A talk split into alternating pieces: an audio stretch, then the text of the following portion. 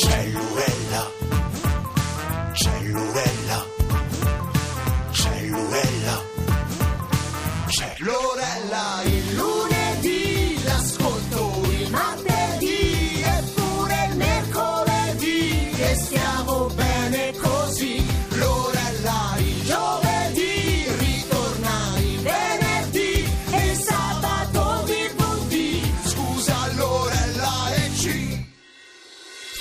Cellulella. Ci siamo, siamo puntuali come sempre per questa puntata del giovedì 21 marzo. Buona primavera a tutti e devo dire che questa primavera si è fatta sentire e vedere subito perché insomma almeno qui a Roma c'è un sole meraviglioso e un'atmosfera assolutamente molto molto primaverile e noi siamo qui per affrontare oggi un tema che eh, riguarda molte più persone di quanto ci si possa aspettare perché parliamo dell'importanza della voce. No, se ci pensate bene, insomma la voce non è che serve solo per cantare o recitare, ma ci, ci serve per, per mille occasioni, insomma, in tutta la nostra vita, per esempio nel mondo del lavoro.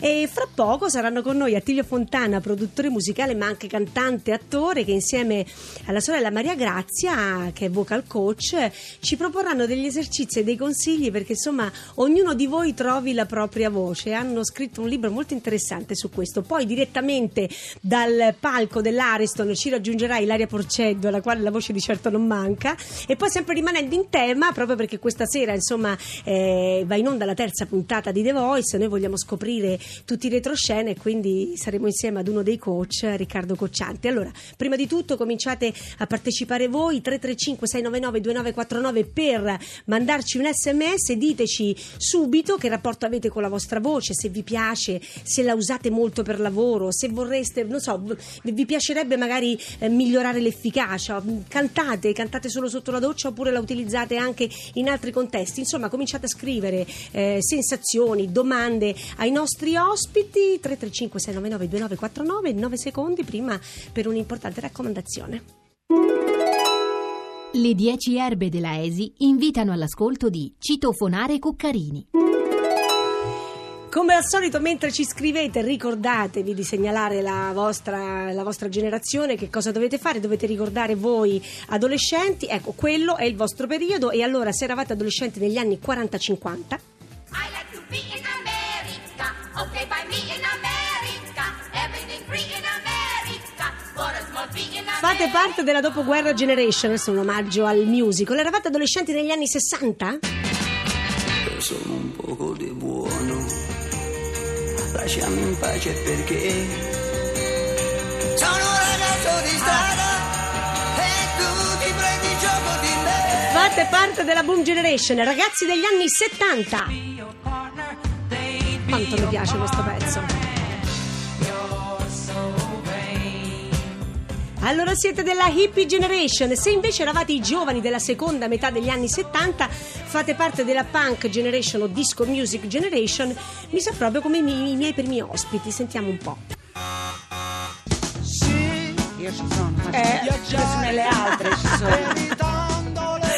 Vabbè, li abbiamo già sentiti, sono un fratello e una sorella, autori di un prezioso libro che si intitola Canta come sei per coltivare al meglio la nostra voce, due volti eh, e due voci note. Sono con noi Maria Grazia ed Attilio Fontana, benvenuti. Ciao, Grazie, ciao, State? Super Lori, Eh, benissimo. Allora, raccontiamo un po' di questo libro che nasce a quattro mani, questo metodo Fontana Bros. Quali sono gli esercizi, le tecniche e i consigli che ci troviamo? Chi mi risponde? Pari o dispari? Ma Vai. diciamo eh, farei partire la, la parte accademica del, del metodo, quindi la mia sorellona. Vabbè, la parte accademica che nasconde una parte pazzoide.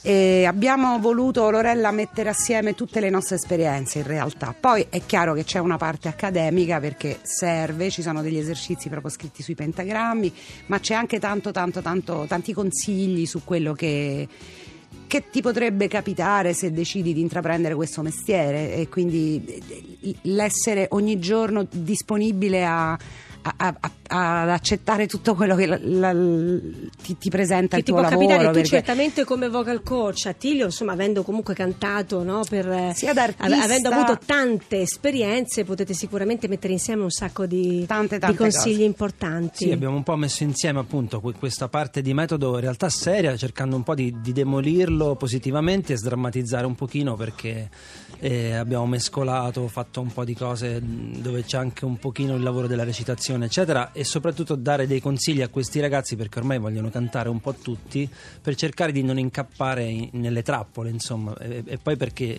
da mestieranti ci, si- ci chiedono un po' di fare di fare tante cose che non ti vengono dette nel momento della formazione. Certo, però insomma sicuramente ci sono tanti consigli che possono essere utili anche per chi eh, per esempio non è un cantante, Sì. no? parliamo anche di attori, di doppiatori, ma anche di persone che comunque vogliono usare correttamente la propria voce. Ecco, eh, mh, la personalità, la riconoscibilità sono figlie eh, di un timbro vocale che è già così di natura oppure si può lavorare sulla propria voce? No, si può lavorare, la voce è, è- è fatta di, di tante frequenze, quindi imparare a, a farle risuonare tutte vuol dire eh, portare a- quasi a compimento il tuo suono.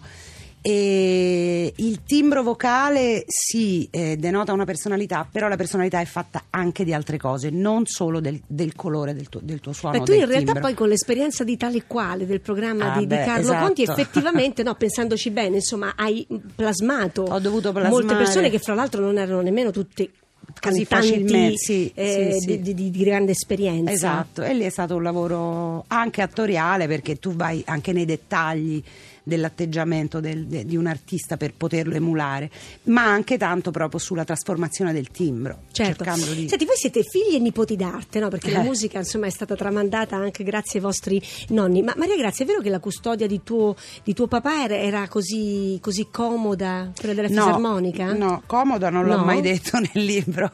Ho detto che Eh, spesso ho capito, mi, però. mi ci Eh, addormentavo. appunto, dico, quindi se ti ci addormentavi, evidentemente proprio così scomoda non era. No, perché era una, era una- ero piccola, dai, anche magari i tuoi quando erano cucciolotti, tu li, non so, forse li hai No, parcheggiati vabbè, io non ho una custodia, camerino. ecco, una custodia, del, custodia della fisarmonica. Ma Mi in qualche manca, però- divano, per loro è stato più comodo. Sì, sì, ma anche per terra, pur, pur- pur di stare Però tu no, lo sai i figli si adattano a qualsiasi cosa. Hai ragione. Adesso ci ascoltiamo Gio- Giorgia, poi Maria Grazia Oh, ci racconterà Giorgia. di una Giorgia appena tredicenne. La Ascoltiamo mia questo amata. pezzo.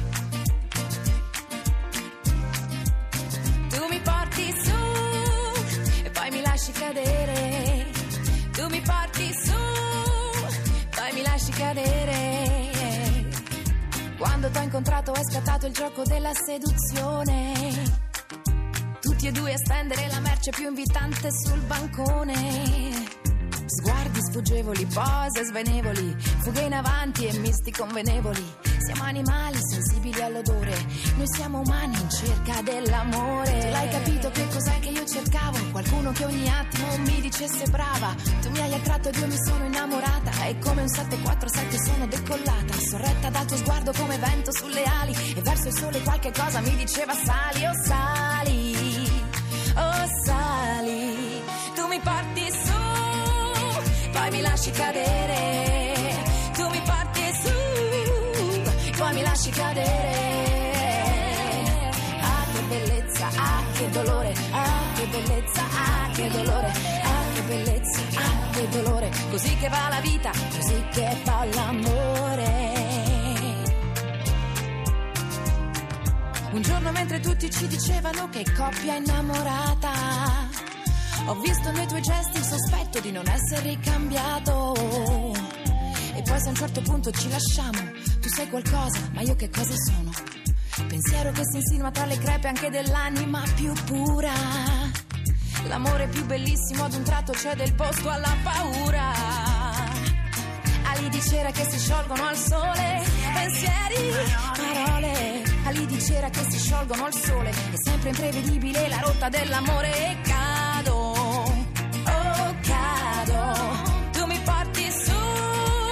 poi mi lasci cadere.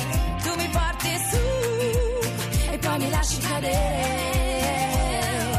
Ah che bellezza, ah che dolore, ah che bellezza, ah che dolore, ah che bellezza, ah che dolore. È sempre imprevedibile la rotta dell'amore, ah che bellezza, ah, che dolore, ah, Allora Maria Grazia, stavamo parlando appunto prima di tutte le tue esperienze, poi c'è stata Operazione Trionfo, Amici, tra i tanti Mamma artisti mia. con cui hai collaborato, ti sei trovata artisticamente anche a fare un po' da chioccia, una Giorgia Ah, sì, giovanissima. sì. E come l'hai trovata? Com'era meraviglia. Giorgia? Beh, che Giorgia- voce aveva? Giorgia aveva una, una straordinaria voce, già, già. E, e- e un, un pochino appena acerba, ma già, già raccontava tantissimo. di- eh, era come se la sua voce dicesse: eh, Arriverò a. a- perché era sì, perché era così, era, era era predestinata, sì, questo Cioè, si timbro capiva già, insomma, che questo bel manierismo. Sì, sì, sì, sì. Attilio, anche la tua storia comincia molti anni fa, non diciamo quanti, insomma, però è sicuramente una voce, un volto che molte teenager degli anni 90 Sì, diciamo- insomma ricorderanno molto bene. Cosa facevi nel Dichiariamo, 94? nel, nel Vabbè, Jurassic. Park eh, facevo parte di questa boys band di ragazzi italiani di cui comunque non, so, non rinnego Ma anzi abbiamo altro. rovinato l'adolescenza di tantissime ragazze quindi eh, orgogliosamente ne faccio ancora parte nella memoria E, poi, dopo, però, insomma, dopo quell'esperienza c'è stata una carriera in continua ascesa e hai preso strade anche molto, molto diverse, no? Parallele. Sì, so- eh, appunto, Hai fatto a- tanto. anche nel libro ne parlo un po'. Il mio è stato un percorso più anarchico, quindi sono passato poi tornato al teatro, il musical, tra l'altro insomma, Eh beh, abbiamo, insomma, abbiamo abbiamo avuto fatto modo questa di, di condividere questa astronave bellissimo. eh, bellissima, quindi sì, musical, appunto tante cose.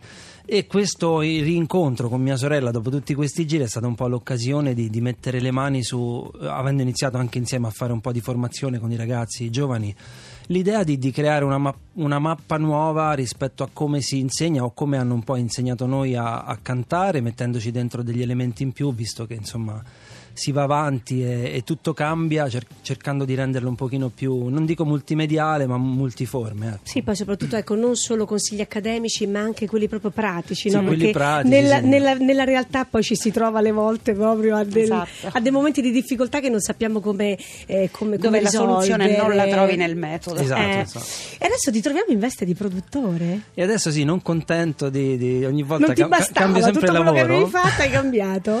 Sì, perché insomma c'è stata questa avventura di Ilaria a Sanremo, Ilaria Porceddu, eh, dove sono auto- arriva, autore, autore insieme a lei del brano e, e del disco, quindi in qualche modo insomma, c'è stata questa bella opportunità perché è stata scelta tra i giovani, quindi insomma... Senti, produttore, cantante, qual è il ruolo più complicato? Eh, oddio, sono, sono molto diversi. Io sono molto più incosciente quando sono sul palco.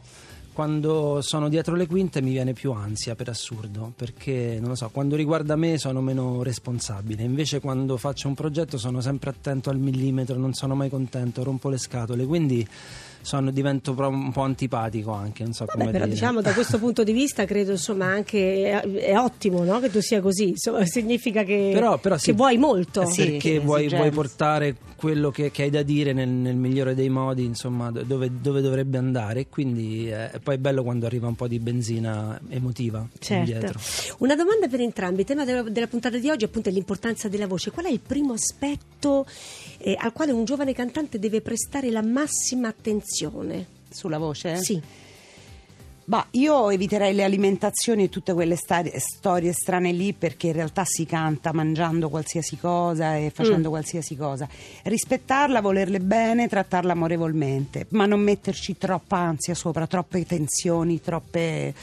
Con- eh, non essere contratti o aver paura di questa cosa, ma viverla in maniera molto fluida. Perché già questo potrebbe creare problemi proprio Sì, sì, le tensioni fanno male. Insomma, E- abbiamo tempo poi eh, Eh, di parlare e di dire un sacco di cose. Abbiamo parlato di Attilio Fontana, cantautore. Senti, ce lo presenti Tangolento? Ce lo, ce lo- Sì, ce lo ta- presenti tu? Eh, Tangolento perché vabbè, è, un, è un brano di un mio disco che ho fatto ormai un paio d'anni fa e secondo me è un po' una preghiera eh, porta fortuna per un artista e visto che oggi la precarietà non è più de- soltanto dell'artista eh, si estende un po' a tutte le classi sociali è il desiderio di dire dice "Vole- volerò poi cadrò sempre in braccio alla fortuna cioè anche se sono un avventuriero nella vita spero che, che vada a finire bene E noi ce l'ascoltiamo.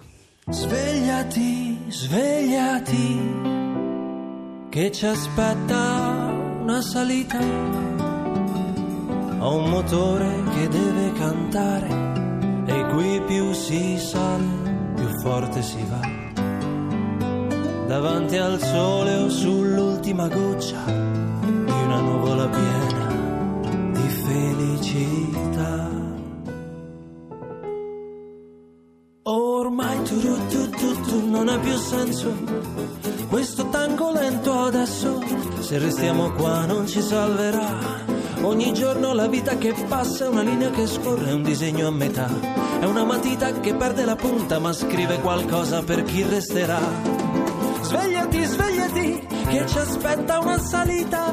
Ho un motore che deve cantare e qui più si sale più forte si va. Certe volte la vita ti spiazza davanti a un profumo che non tornerà. Ti presenta una donna perfetta, il suo uomo qualunque i castelli che ha. Via di qua, via di qua, da questa notte un po' assassina ci aspetta un dolce naufragare su un'isola rossa di felicità. Ormai tu, tu, tu, tu non ha più senso. Questo tango lento adesso, se restiamo qua non ci salverà.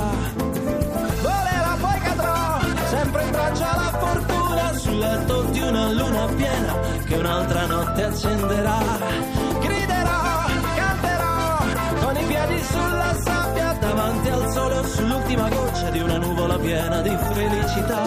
Ormai tu, tu, tu, tu non ha più senso. Maria Grazia e Attilio rimangono con me, vi ricordo il numero 335-699-2949 per mandarci i vostri sms, adesso diamo la linea GR1 e ci ritroviamo qui fra pochissimo. Ciao. Ciao, ciao, aspetta cercando delusa la sua dignità. Via di qua, via di qua, il soldato alla bambina. Lontano da questa città.